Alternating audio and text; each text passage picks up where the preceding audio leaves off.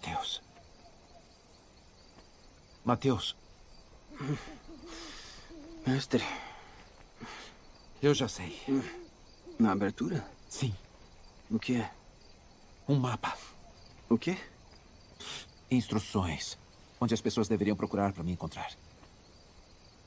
Certo. Me dá um minuto.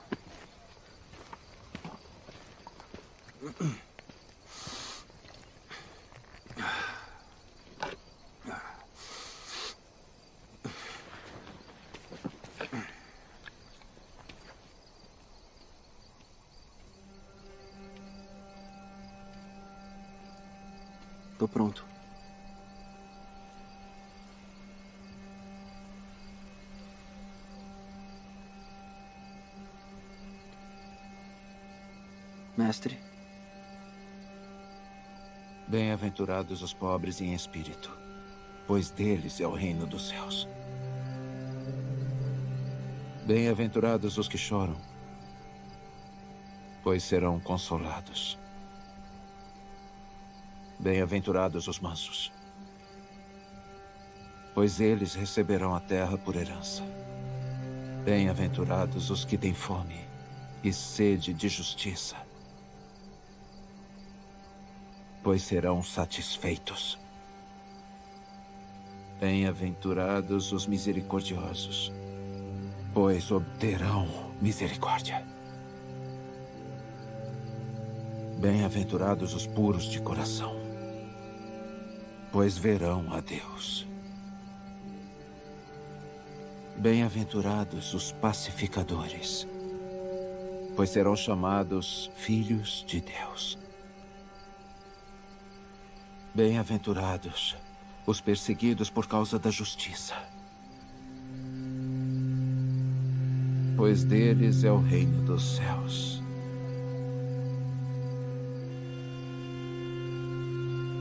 Bem-aventurados vocês, quando os insultarem e perseguirem e levantarem todo tipo de calúnia contra vocês por minha causa. Alegrem-se e regozijem-se, porque grande é a recompensa de vocês nos céus.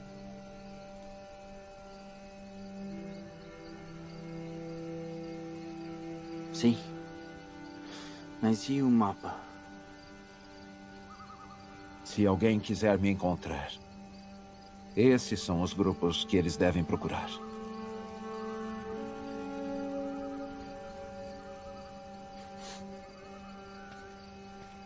E depois? Vocês são o sal da terra.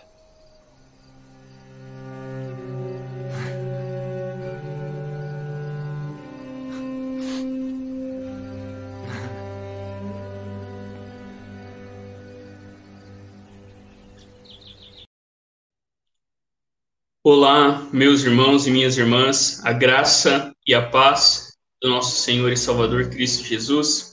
Como é bom estarmos aqui nessa noite para a nossa conexão de oração. Eu convido você a se preparar para este momento e reservar os próximos minutos para que juntos possamos nos aquietar diante do Senhor, reconhecendo a sua grandeza e a nossa pequenez, reconhecendo o poder do Senhor e as nossas fraquezas, que neste momento de oração e de reflexão nós possamos realmente olhar para Jesus e encontrar em Jesus tudo aquilo que a gente tem e tudo aquilo que a gente precisa para viver as nossas vidas. É esse Deus cheio de amor e graça que nos convida a estar neste momento de oração. E eu convido você neste momento a orar junto comigo para que assim a gente comece a nossa conexão de oração nessa noite. Vamos orar? Pai bendito, nós te louvamos pelo teu grande amor revelado na cruz. Te agradecemos pela tua graça, ó Deus, que nós encontramos em Jesus. Te agradecemos pela tua presença, pela tua força através do Espírito Santo. E nós pedimos, Deus, neste momento, fala ao nosso coração. Tem misericórdia de nós e nos ajuda realmente a enxergar o Senhor Jesus diante de nós. Que em cada situação possamos, ó Deus, sermos renovados à medida que a gente ouve a tua voz, à medida que a gente confia no Senhor, à medida que a gente espera em ti, ó Deus. Que tudo o que está em nós neste momento possa ser colocado aos teus pés, na certeza de que o Senhor é aquele que tem cuidado da gente a cada dia. Fala o nosso coração neste momento de oração, em nome de Jesus. Amém e amém. Amém. Meus irmãos e minhas irmãs, como nós fazemos a cada semana, a gente compartilha alguns versículos bíblicos que nos convidam para a nossa conexão de oração. Hoje, dia 19 de outubro, e o texto que nos convida, que nos chama para esse momento de oração, diz assim: Aleluia! Cantem ao Senhor um cântico novo. Cantem o seu louvor na Assembleia dos Santos.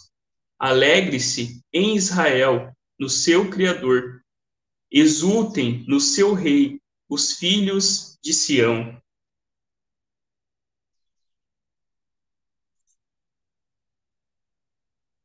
Ouve, ó pastor de Israel, que conduz os descendentes de José como um rebanho. Tu, que estás entronizado acima dos querubins, manifesta teu esplendor a Efraim, a Benjamim e a Manassés. Mostra-nos teu poder e vem salvar-nos. E por fim, a palavra do Senhor nos diz: Olhe para os arrogantes, os perversos, que em si mesmo confiam. O justo, porém, viverá por sua fidelidade a Deus. O Senhor, porém, está em seu santo templo. Toda a terra cale-se diante dele. Amém. Vamos orar juntos essa oração, todos a uma só voz? Nosso Pai que estás no céu, revela-nos quem tu és. Dá um jeito neste mundo faz o que é melhor, tanto em cima quanto aqui embaixo. Conserva-nos vivos com três boas refeições. Preserva-nos perdoados por ti e perdoando os outros. Guarda-nos de nós mesmos e do diabo. Tu estás no comando. Tu podes fazer tudo o que quiseres. Tua beleza é fascinante. Amém, amém e amém. Meus irmãos e minhas irmãs, neste momento de oração, eu convido você a orar junto comigo e neste momento, diante desse Deus que se revelou a nós, diante desse Deus soberano que cuida de todas as coisas, que eu e você possamos neste momento orar pela nossa vida, pela nossa família, pela nossa igreja, orar pelas necessidades, né, pelos, pelas dificuldades, por aquilo que os nossos irmãos têm enfrentado, certos de que Deus é aquilo que a gente realmente precisa na hora da angústia. Ele é o nosso abrigo, ele é a nossa fortaleza, ele é o nosso refúgio. Vamos orar neste momento? Senhor, nosso Deus e Pai, graças te damos pelo teu amor e pedimos, Deus, que neste momento que estamos aqui diante de ti, tão somente confiados na tua graça, esperando no teu amor, nós pedimos, Deus, ouve a nossa oração, tem misericórdia de nós o Senhor sabe que nós estamos neste mundo e nós não estamos imunes a tantas coisas, a tantas dificuldades, a tantas fraquezas, doenças, enfermidades, situações que fazem com que realmente, Deus, a gente se volte para Ti. Por isso, Deus tem misericórdia de nós. Visita os irmãos e as irmãs que estão aqui presentes neste momento de oração, com a Tua graça e com o Teu poder, trazendo cura aos enfermos, trazendo o descanso àqueles que estão cansados, trazendo, Deus, a tua tranquilidade àqueles que estão inquietos, trazendo a tua força àqueles que se sentem fracos, sobre cada necessidade, ó Deus, que a gente possa ver a tua boa mão agindo sobre a nossa vida, que em todas as coisas a gente possa, Deus, estar com os nossos olhos e os nossos ouvidos em Jesus. E quando, Deus, tudo em nós parece que chegar ao fim, que a tua esperança, que a tua presença, que a tua provisão possa realmente nos levar a confiar e descansar que é o Senhor quem sustenta a nossa vida. Em teu nome, Jesus, visita-nos com o teu poder. Em nome de Cristo que nós oramos. Amém e amém. Amém. Meus irmãos, minhas irmãs, nós vamos seguir refletindo sobre esse tema tão importante que é a cultura do reino, né, uma vida conectada com Jesus, e a gente tem né, alguns meses já refletido porção por porção no Sermão do Monte, e a gente teve aí, eu vou compartilhar rapidamente com vocês, uma primeira, uma segunda, uma terceira, e agora uma quarta e última rodada de reflexão, e hoje aquilo que a gente vai conversar é cães, porcos e pérolas. E eu compartilho já com você, o texto sagrado nos diz assim: Não deem o que é santo aos cães, nem joguem pérolas aos porcos, pois os porcos pisotearão as pérolas, e os cães se voltarão contra vocês e os atacarão. Na mensagem a gente lê assim: Não desrespeitem o sagrado.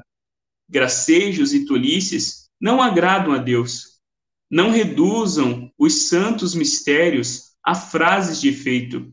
Na tentativa de sobressair e de agradar, você pode usar esses subterfúgios, mas estará abrindo a porta para o sacrilégio. Vamos ter uma palavra de oração? Pai bendito, nós estamos aqui diante desse texto e a gente pede que o Senhor fale ao nosso coração, que possamos estar mais perto de Jesus a olhar para esse texto tão diferente, uma linguagem que talvez para nós não é tão comum, mas que revela, Deus, a nossa necessidade de continuamente estar diante de Ti, confiando em Ti e sabendo que é o Senhor que de fato opera no nosso coração. Que como Jesus usa essa imagem de animais, somente o Senhor pode realmente mudar o nosso coração, Somente o Senhor pode trazer vida àqueles que estão mortos, somente o Senhor pode fazer aquilo que só o Senhor pode fazer, trazer pessoas mortas em delitos e pecados à vida. Que possamos, Deus, depois dessa reflexão, sermos ovelhas do Senhor, ovelhas que estão sobre o teu rebanho, ovelhas que o Senhor pastoreia, ovelhas que o Senhor cuida e também disciplina. Em teu nome nós oramos, Jesus. Amém e amém. Meus irmãos, para a gente começar a nossa reflexão hoje, cães, porcos e pérolas, eu quero compartilhar com vocês a citação, né, um trecho um pouquinho longo de discipulado do Dietrich Bonhoeffer, aonde a gente lê assim: Não é somente o julgamento, porém, que é proibido aos discípulos. A palavra redentora do perdão que se anuncia ao outro também tem seus limites. O discípulo de Jesus não tem o poder nem o direito de impor a palavra da graça, quando e a quem quiser. Insistir, correr atrás do outro, fazer proselitismo, toda a tentativa de convencer o outro pela própria força é inútil e perigoso. É inútil porque os porcos não reconhecem as pérolas que lhes são jogadas. Perigoso porque assim não só a palavra do perdão é profanada, mas também o outro, a quem quero servir, será levado a pecar contra o que é sagrado. Além disso, os discípulos que assim pregam correm o risco, sem necessidade e sem benefício, de sofrerem danos por parte da fúria cega de pessoas endurecidas e obstinadas. O desperdício da graça barata aborrece o mundo. Assim, as pessoas acabam, por fim, voltando-se violentamente contra os que lhe querem impor o que eles não desejam. Para o discípulo, isso significa uma séria limitação de sua atuação, o que corresponde às instruções de Mateus 10: sacudir dos pés o pó onde a palavra da paz é rejeitada. A implacável energia dos discípulos que não querem reconhecer limites para sua atuação o fervor, que não leva em conta a resistência, confunde a palavra do evangelho com uma ideia de vitória. Essa vitória, essa ideia, requer fanáticos que não conhecem nem respeitam qualquer resistência. É uma força potente. A palavra de Deus, porém, é tão fraca que se deixa sujeitar ao desprezo e à rejeição humanos. Para a palavra, há corações endurecidos e portas fechadas. Ela reconhece essa resistência com que se depara e a suporta. É duro de reconhecer isso. Para a ideia, não existe o impossível, mas para o evangelho, existem diversas impossibilidades. a palavra é mais fraca que a ideia. As testemunhas da palavra, portanto, também são mais fracas que os propagandistas da ideia. Mas nessa fraqueza, os discípulos estão livres da inquietação doentia dos fanáticos, pois sofrem com a palavra. Os discípulos podem desistir e fugir, desde que desistam e fujam com a palavra, desde que sua fraqueza seja a fraqueza da própria palavra, desde que não abandone a palavra nessa fuga, porque nada são senão servos e instrumento da palavra, e não podem querer ser fortes onde a palavra quer ser fraca. Se quisessem impor a palavra ao mundo a qualquer custo e com todos os meios, transformariam a palavra viva de Deus em uma ideia, e o mundo se oporia a uma ideia que em nada lhe ajudaria. Por vezes, porém, os discípulos não cedem nem fogem, mas permanecem, isto é, permanecem apenas onde a palavra está. Os discípulos que reconhecem a fraqueza da palavra não reconheceram ainda o mistério da humildade de Deus. Essa palavra fraca, que sofre a oposição dos pecadores, é a palavra forte e misericordiosa, que converte pecadores do fundo do coração. Sua força está oculta na fraqueza. Se a palavra viesse a nós com todo o seu poder, estaríamos diante do juízo final. Esta é a grande tarefa dos discípulos, reconhecer o limite de sua missão, mas se abusarem da palavra, ela se voltará contra eles. É interessante isso que Dietrich Bonhoeffer, ele compartilha aqui com a gente, mostrando exatamente como que Deus se submeteu, né, como que a palavra de Deus se tornou fraca diante dos homens. É interessante quando a gente pensa sobre esse texto, a gente lembra né, da grande história da salvação, de como Deus entra no seu mundo, não com poder bélico, não com um grande exército, não por meio né, de é, políticas públicas, políticas né, de parcerias com aqueles que tinham poder sobre o mundo, não manifestando o seu poder de maneira que muitas pessoas aceitariam, né, sem qualquer reserva, mas Jesus e Deus entram na história através da encarnação, né, através da fraqueza, o próprio Criador se tornando criatura, e à medida então que a gente olha esse texto nesse contexto, que Jesus está falando sobre a nossa relação com as pessoas. Se na semana passada Jesus falou sobre não julgar de forma precipitada, não julgar as pessoas como se nós fôssemos Deus, e sim, né, participarmos daquilo que Deus está fazendo no mundo. Agora Jesus, ele fala um outro aspecto dessa relação que a gente tem com as pessoas, um aspecto que nos lembra que nós estamos em um mundo com pessoas com o coração endurecido e pessoas obstinadas. Nós estamos em uma cultura, em um mundo onde as pessoas naturalmente, como Paulo diz na sua carta, nascem mortas em seus delitos e pecados. E Jesus vai fazer o uso dessa linguagem né, de animais para retratar exatamente isso, para mostrar como que nós vivemos a missão em meio à oposição. E a primeira coisa que eu quero refletir com vocês é essa figura dos cães. Né? E quando a gente pensa em cães, né, a gente não deve pensar aqui né, nos cães, aqueles de estimação que a gente tem em casa, mas sim naquele bicho selvagem que fica lá revirando lixo. Porque o versículo diz o seguinte: não deem o que é santo aos cães. E como né, o Dietrich Bonhoeffer cita na citação dele, ali no trecho que a gente compartilhou do discipulado, a gente vê o problema da graça barata, perdão sem arrependimento. Nesse trecho, no comecinho do livro Discipulado, né, Bonhoeffer vai apresentar a graça barata e a graça preciosa, né? A graça barata, né, é aquela que é vivida sem o discipulado, e a graça preciosa é aquela que homens e mulheres estão sob o discipulado de Jesus. E quando Jesus fala, não deem o que é santo aos cães, Jesus está falando exatamente do perdão sem arrependimento. Jesus está falando exatamente da realidade que a gente vive hoje na igreja evangélica, que a gente vive hoje na igreja. É como um pastor certa vez disse, né, a falsa conversão é o suicídio da igreja. Né? Dentro das nossas comunidades existem pessoas que não nasceram de novo, pessoas que não foram convertidas, pessoas que realmente não foram alcançadas com a graça de Deus. E aqui nesse texto que Jesus está falando através dessa ideia dos cães de não dar o que é sagrado aos cães, a gente é lembrado da graça barata, da graça barata, que é o perdão sem arrependimento, né, que é realmente a vida em comunidade sem a disciplina e assim por diante, como Dietrich Bonhoeffer coloca no seu livro. Dar o que é santo. O que, que Jesus quer dizer com esse dar o que é santo? Ao longo da história, algumas pessoas interpretaram como uma ceia, a Eucaristia, Didaquê mesmo usa dizendo que a gente não deve dar a ceia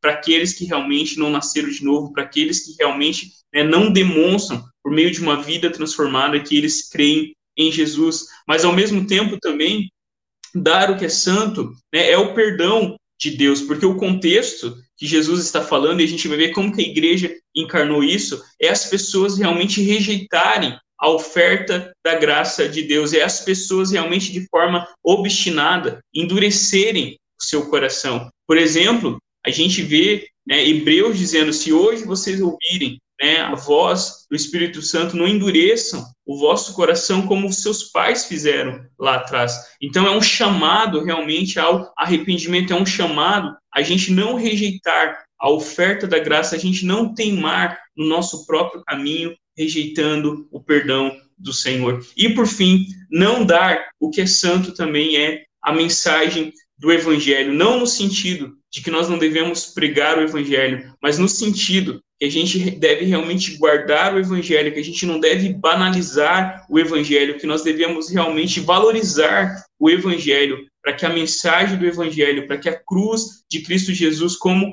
né, na linguagem do Peters ele coloca, a gente não use subterfúgios né, para alcançar as pessoas, que a gente não use frases de efeito, mas sim que a gente valorize o evangelho. Outra coisa, né, quando a gente falou um pouquinho no começo, quando Jesus fala de cães Jesus não está falando dos bichinhos de estimação, mas Jesus está falando de animais sujos e selvagens, né? Animais que não têm qualquer né, é, cuidado, que não têm banho, são bichos fedidos, são bichos que vivem no lixo. E é interessante como que Paulo vai falar dos falsos mestres, chamando eles de cães. E depois Pedro também na sua carta vai dizer, né, que quando a gente volta à prática do pecado é como o cão que volta ao próprio vômito. E com essa figura, então, a gente deveria ver não como um cãozinho né, fofinho, mas sim cães aqui retratam pessoas que vivem uma vida imoral, que vivem uma vida enganosa, que vivem uma vida para enganar as pessoas, seja no sentido que Paulo usa, né, seja no sentido que Pedro também usa, tanto na ideia de engano com os falsos mestres, como também com a ideia de voltar né, ao pecado e a praticar aquilo que outra hora nós fazíamos. E quando a gente pensa, então, sobre esse tema, Jesus colocando aqui nesse contexto entre o julgamento e na semana que vem que a gente vai ver sobre a oração, Jesus fala sobre a falsa conversão.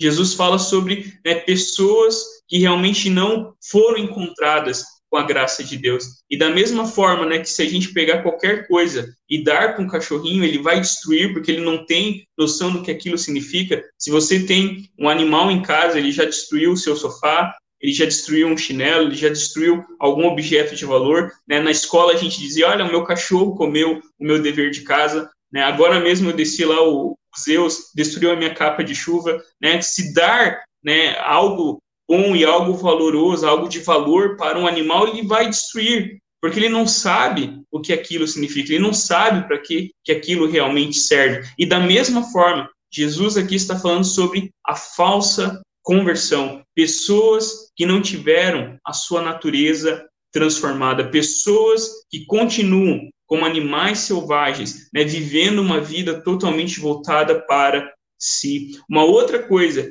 que Jesus alerta aqui é sobre apostasia, pessoas, né, que depois, como Hebreus experimentarem, né, um pouco do Espírito experimentarem o poder da graça né, se voltam contra o evangelho. A gente sabe ao longo da história de pessoas que uma hora eram muito cristãs, né, evangélicas, defendiam o evangelho, pregavam a palavra de Deus e de repente são pessoas que apostataram. O próprio Paulo lamenta, né, de ao longo da história, pessoas que amaram mais ao mundo, como ele diz, né, no caso lá na sua carta, pessoas que abandonaram o evangelho, abandonaram a graça de Deus por causa do pecado, por causa daquilo que o mundo parecia que oferecia de melhor. Mas uma segunda coisa que a gente vê a partir desse texto é porcos. E quando a gente pensa em porcos, por mais que você assistiu né, aquele filme Baby, eu acho que esse era o nome, é o porco bonitinho, todo civilizado. A grande verdade é que quando a gente pensa em porcos, a gente pensa neles se revirando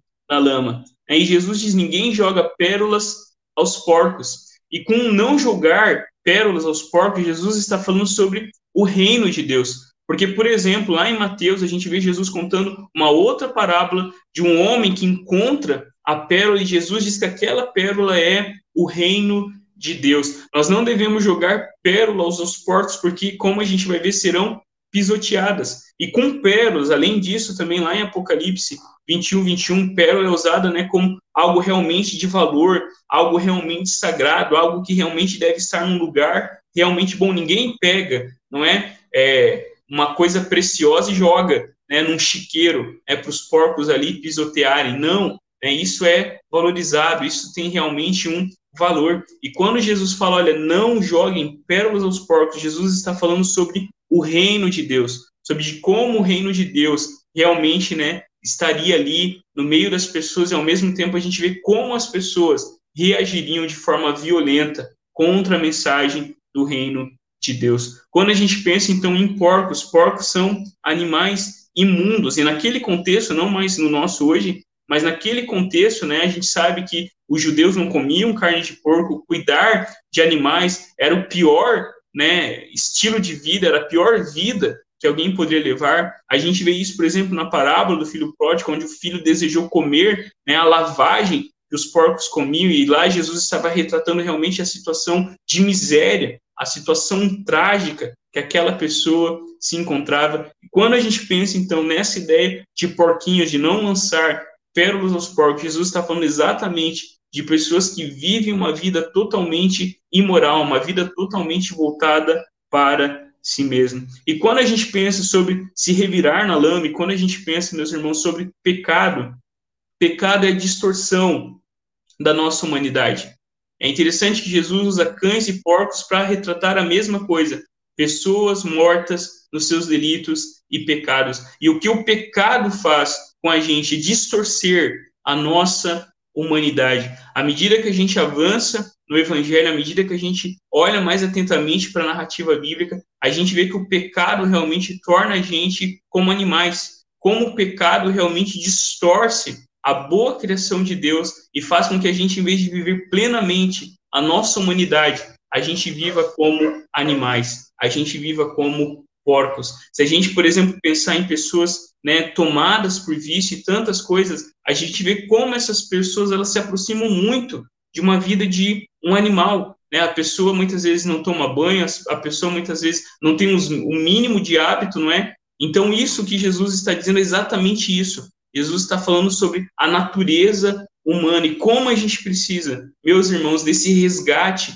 que a Bíblia mostra da natureza humana. Porque num tempo como o nosso, em que cada vez mais o pecado é minimizado, que cada vez mais a natureza humana né, não é colocada como a Bíblia apresenta, que não há um justo nenhum sequer, né, numa cultura como a nossa, que a gente precisa apenas de uma ajudinha de Deus e não que nós estamos mortos em delitos e pecados, fica ainda mais necessário esse alerta de Jesus quando ele diz, né, não lancem pérolas aos porcos. E a grande questão que a gente tem a responder diante desse texto de Jesus é se nós somos porcos ou se nós somos ovelhas. Se nós já recebemos, se nós né, já tivemos a obra da graça no nosso coração. Se nós ainda somos porquinhos que continuamente né, nos voltamos né, para a lama, e aqui eu lembro de uma frase do Spurgeon, né? muitas vezes a gente peca, muitas vezes a gente vacila, mas a gente não vai permanecer naquilo, a gente não vai mais ter prazer naquilo, aquilo vai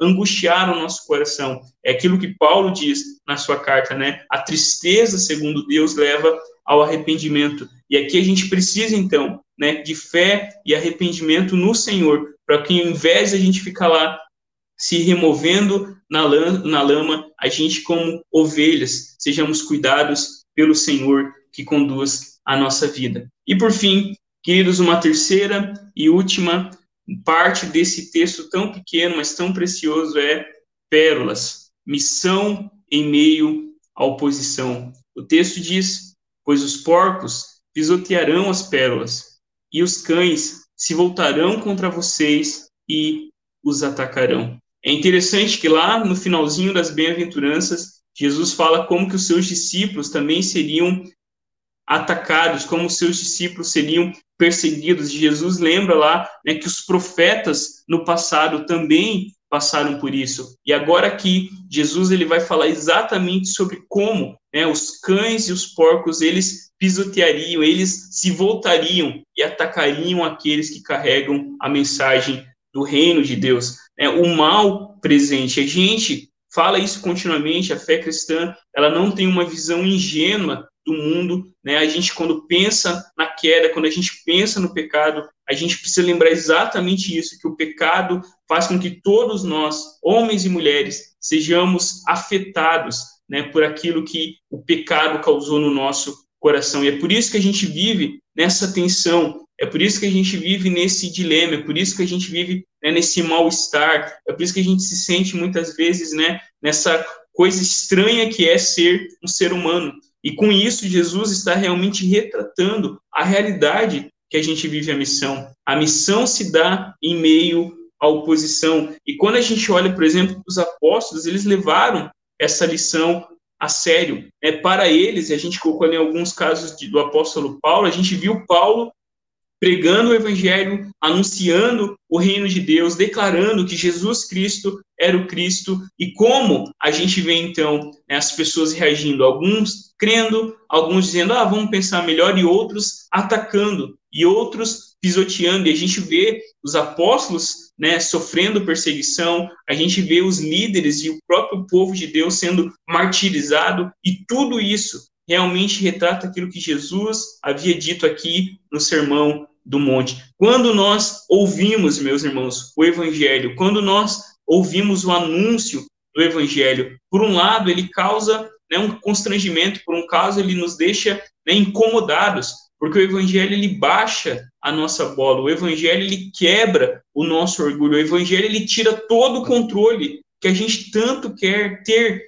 O Evangelho nos humilha, o Evangelho realmente nos leva a tão somente confiar e crer no Senhor. Nada, nada, nada é pelo que eu faço, nada, nada, nada é sobre mim. É tudo pelo que Jesus fez, é tudo pelo que Jesus é. Então, quando a gente pensa sobre isso, os apóstolos anunciavam essa mensagem e eles sofreram perseguição seja perseguição por parte dos judeus, seja perseguição por parte do próprio império, que se sentia ameaçado diante da mensagem de que Jesus Cristo e somente Jesus Cristo era o rei. E isso, irmãos e irmãs, continua até hoje. Quando a gente ouve a mensagem do evangelho, né, a gente tem esse misto, essa situação agridoce vamos dizer assim, nós somos humilhados. Deus ele baixa a nossa bola nos lembrar que nada é por nossa causa, mas ao mesmo tempo a gente também vê o amor e a graça e o perdão que brota da cruz em favor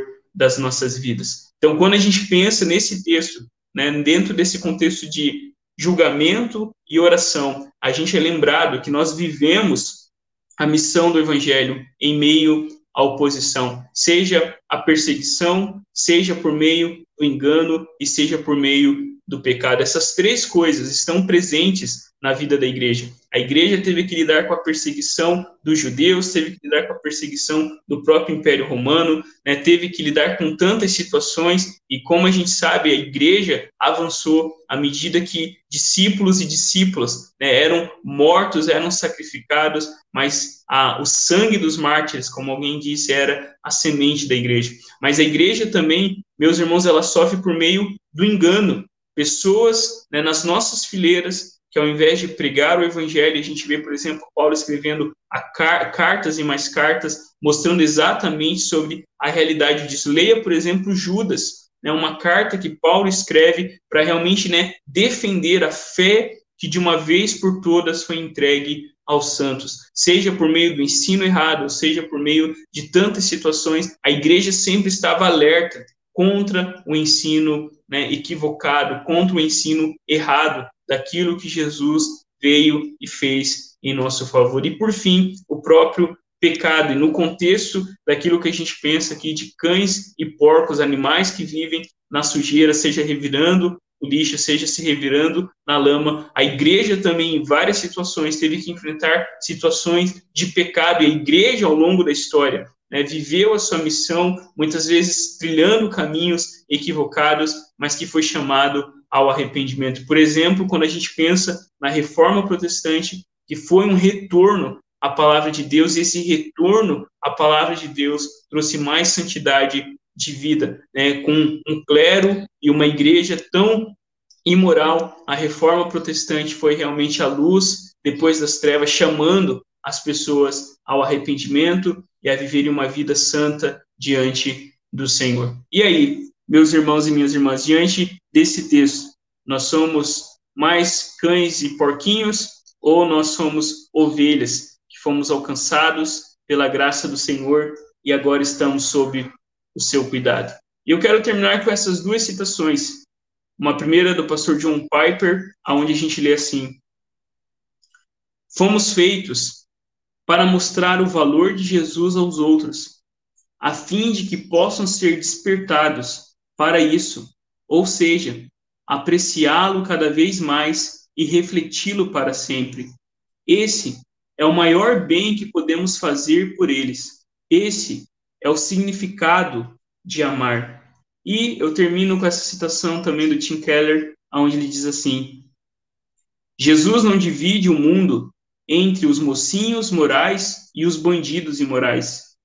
Ele nos mostra que todas as pessoas se dedicam ao projeto de autossalvação, usando a Deus e aos outros para obter poder e controle para si mesmos. O Evangelho se distingue dessas duas abordagens. Segundo ele, todos estão errados, todos são amados e todos são convidados a reconhecer tal fato e a mudar. Que eu e você possamos, com os olhos em Jesus, em vez de nos auto-salvarmos, a gente possa realmente descansar e crer no Evangelho da Graça revelado na cruz do Calvário. Amém? Faça junto comigo essa oração, vamos todos juntos a uma só voz. Vela ao Senhor amado, pelos que trabalham ou vigiam ou choram essa noite. Ordena que os teus anjos guardem os que dormem. Cuida dos enfermos. Cristo Senhor, dá repouso aos cansados. Abençoa os que estão perto da morte. Consola os que sofrem. Compadece dos aflitos. Defende os alegres. Tudo isso te suplicamos somente por teu grande amor. Amém. Façamos juntos também essa oração. Senhor nosso socorro, Criador do céu e da terra, tu nos convidas a ir a ti e a orar com toda confiança. Ouve as nossas orações, assegura-nos de teu amor e bom propósito para nós, para que oremos com fé e persistência, por teu Filho Jesus Cristo, nosso Senhor, que vive e reina contigo e com o Espírito Santo, um só Deus, agora e sempre. Amém. Feche seus olhos neste momento. Ó Deus, as cordas do pecado são fortes, elas nos prendem perto da morte, mas a vitória que nos deste em Jesus Cristo cortou essas cordas e soltou os laços do mal. Nós agora vivemos para te bendizer e cantar o teu louvor em todo o mundo. Amém e amém. Amém. Graças a Deus que nos dá vitória por meio de Jesus Cristo, o nosso Senhor, e agora somos ovelhas do seu rebanho, somos cuidados pelo Senhor. Que Deus abençoe as nossas vidas e que a cada dia eu e você possamos viver como ovelhas sob o cuidado do bom pastor, lembrando que o bom pastor ele deu a sua vida por cada um de nós. Amém, meus irmãos e minhas irmãs, que o Senhor nos abençoe, que o Senhor nos guarde, fique na paz, em nome de Jesus. Amém e amém. Perdão. É um assunto difícil. Tem tantas coisas que a gente fez com a nossa própria vida. Sabemos das decisões ruins que já fizemos e que sentimos vergonha e precisamos de perdão. E também tem o que as outras pessoas fizeram com a gente, que nos sentimos no direito de não perdoar. Eu ouvi dizer que a falta de perdão é como tentar beber veneno querendo machucar a outra pessoa. Não faz sentido nenhum. Isso destrói a gente e causa mais prejuízo ao longo do tempo. Deus tem um plano para lidar com nosso rancor e isso é encontrado em Jesus. Jesus veio e viveu uma vida perfeita. Ele morreu na cruz por nós e uma das coisas pelo qual ele morreu é para que a gente consiga perdoar. Enquanto ele estava lá na cruz, mesmo não tendo feito nada para estar tá lá, ele disse: Pai, perdoa-os, porque não sabem o que fazem. Ele tem o poder de te libertar e te perdoar também. Se permita ser transformado. Assim você vai descobrir o perdão que pode te ajudar a dar os primeiros passos, seja com a falta de perdão que você está lidando, para você encontrar liberdade para si mesmo, ou ser capaz de encontrar o perdão que todos nós precisamos.